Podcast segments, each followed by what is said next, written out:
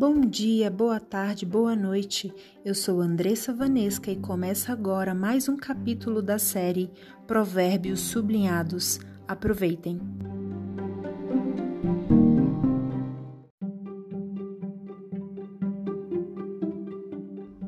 Provérbios 30. São estas as palavras solenes de Agur, filho de Jaque.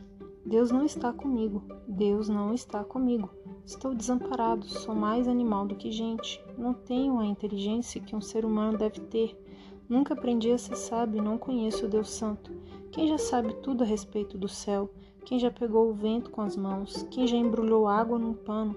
Quem já marcou os limites da terra? Você sabe quem é ele e quem é o filho dele? Tudo que Deus diz é verdade. Ele é como um escudo para todos os que procuram a sua proteção. Nunca declare que Deus disse alguma coisa que, de fato, ele não disse. Se você fizer isso, ele corrigirá e mostrará que você é um mentiroso. Eu te peço, ó Deus, que me des duas coisas antes de eu morrer. Não me deixes mentir e não me deixes ficar nem rico nem pobre. Dá-me somente o alimento que preciso para viver, porque se eu tiver mais do que o necessário, poderei dizer que não preciso de ti, e, se eu ficar pobre, poderei roubar e assim envergonharei o teu nome, ó meu Deus. Nunca fale mal de um empregado ou patrão dele para que você não seja amaldiçoado nem sofra por isso. Há pessoas que amaldiçoam o próprio pai e são ingratas com a própria mãe. Há pessoas que pensam que são puras, mas a sua sujeira ainda não foi lavada. Há pessoas que são tão orgulhosas que olham os outros com desprezo. Há pessoas que ganham a vida explorando sem dó nem piedade os pobres e os necessitados. A sanguessuga tem duas filhas, e as duas se chamam Midá Midá. Há quatro coisas que nunca estão satisfeitas: o mundo dos mortos, a mulher sem filhos, a terra seca que precisa sempre de chuva e o fogo de um incêndio. Quem caçoa do seu pai ou despreza a sua mãe, quando ela fica velha, será comido pelos urubus ou terá os olhos arrancados pelos corvos.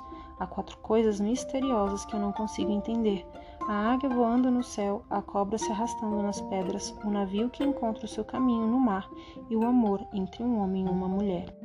Uma esposa infiel age assim: comete adultério, toma um banho e depois diz: Não fiz nada de errado.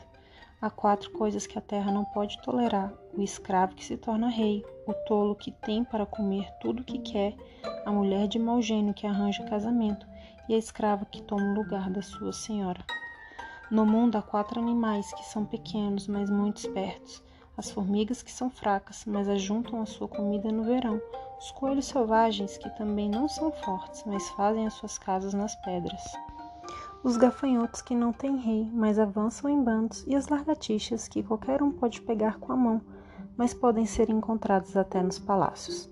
Há quatro seres vivos que, quando caminham, causam olhares de admiração: o leão, o mais forte de todos os animais, que não tem medo de nada, o bode, o galo, que anda de peito erguido e um rei diante do seu povo.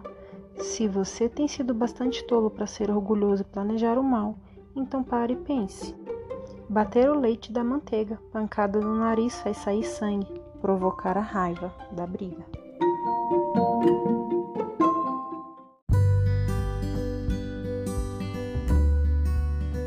Hoje o versículo em destaque é o versículo 12, Provérbios 30, versículo 12.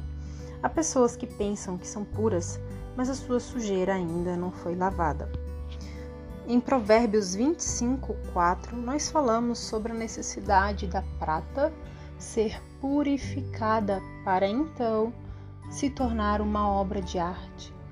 Então falamos sobre a necessidade da pureza para a retirada de elementos estranhos, para que então a peça possa estar pronta para ser trabalhada na mão do artista. Semelhantemente, nós, em relação a Deus, precisamos estar puros, ter a essência de Deus apenas dentro de nós, para que possamos ser trabalhados e nos tornar uma obra de arte para o nosso Deus, para o reino, para sermos usados por Ele. Então, ser puro significa ser sem mistura, ser claro, límpido, transparente, significa ter apenas uma essência dentro de si. E claro, estamos falando sobre ter a essência cristã, a essência de Cristo, sobre ter o Espírito de Cristo. dentro de nós e viver de acordo com este espírito. Mas esse versículo fala sobre pensar ser. Fala que existem pessoas que pensam ser e nós sabemos que pensar ser não é o mesmo que ser. Pensar ser é uma ilusão. A pessoa acha que é, mas não é. Então existem pessoas que pensam ser puras, que pensam já viverem de acordo com a palavra de Deus, que pensam já ter dentro de si apenas Cristo, mas ainda não tem. A sujeira ainda não foi lavada. E de que tipo de sujeira que nós podemos estar falando aqui? Podemos estar falando de todos os frutos da carne, que é tudo aquilo que desagrada a Deus. Então, brigas, contendas, orgulho, ira, desamor. Mas, Andressa, isso tudo parece ser tão óbvio. Parece mesmo, mas olha só. Esse provérbio fala sobre o alto engano, quando pensamos que já somos, porém ainda não somos quando pensamos que somos puros, mas ainda não somos. Então, este provérbio fala sobre o alto engano, e a pergunta que eu te faço agora é: quais lugares da tua vida, quais áreas da tua vida que você tem contado histórias enganando a si mesma ou a si mesmo, contando histórias que problemas já foram solucionados quando eles ainda não foram? Quais historinhas você tem contado, historinhas de alto engano você tem contado para si mesma? O alto engano nos faz cair na armadilha do orgulho novamente. Como assim? Nos faz cair na armadilha do orgulho de não ter orgulho, ou seja, achamos que alcançamos determinado patamar em Deus e então nos orgulhamos de estar nesta posição elevada, quando na verdade ainda existem impurezas, ainda existem resquícios de orgulho que precisam ser retirados. Então, atenção, muito cuidado com o orgulho de não ter orgulho, muito cuidado com o auto-engano. Fiquem atentos sempre que surgir uma satisfação pessoal por já estar numa posição de relacionamento com Deus. Uau, olha onde eu cheguei, que coisa maravilhosa, ninguém me tira daqui.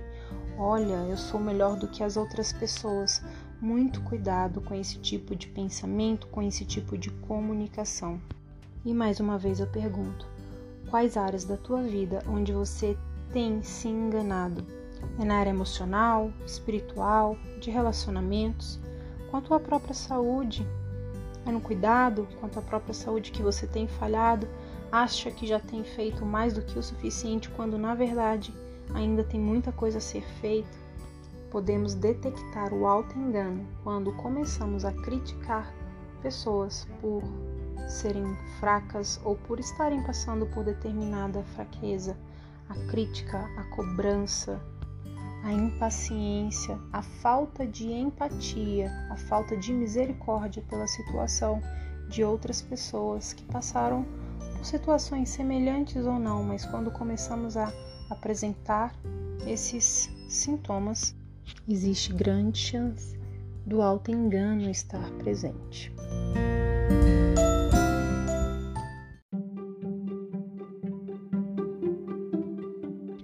Se essa mensagem faz sentido para você, compartilhe com quem você ama.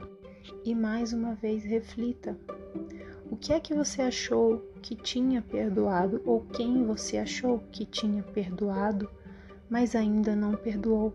Qual é o tipo de historinha ou qual é o tipo de auto-engano que você tem contado para si mesmo? Reflita sobre isso, se arrependa, peça perdão a Deus e resolva, não jogue para debaixo do tapete. Pois aquele que pensa que está puro pode ainda não estar puro, porque a sua sujeira ainda não foi lavada.